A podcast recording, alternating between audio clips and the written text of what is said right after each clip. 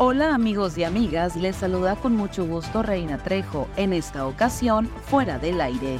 Estas son las cinco notas que debes saber antes de salir de casa.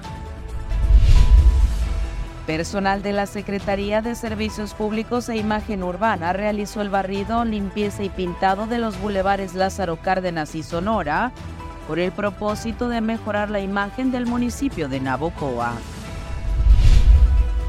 La ciudad se llevó a cabo el primer concurso profesional de caballos bailadores, donde participaron jinetes de Sinaloa, Sonora y Jalisco, informó Ramón Talamante Almada. Fue la Asociación Amigos del Caballo la que organizó el evento en el Taste de las Ánimas. Una posible caída de agua-nieve en las sierras altas, así como precipitaciones de hasta 20 milímetros se pronostican para esta semana en el estado, por el ingreso de un sistema de baja presión en la entidad, informó la Coordinación Estatal de Protección Civil.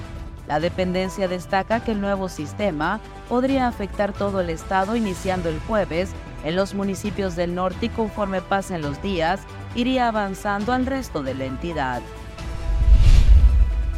El Cabildo de Navojoa ratificó en sesión el programa Alimentemos Sonora, el cual es un plan de entrega de despensas que se da en dos vertientes.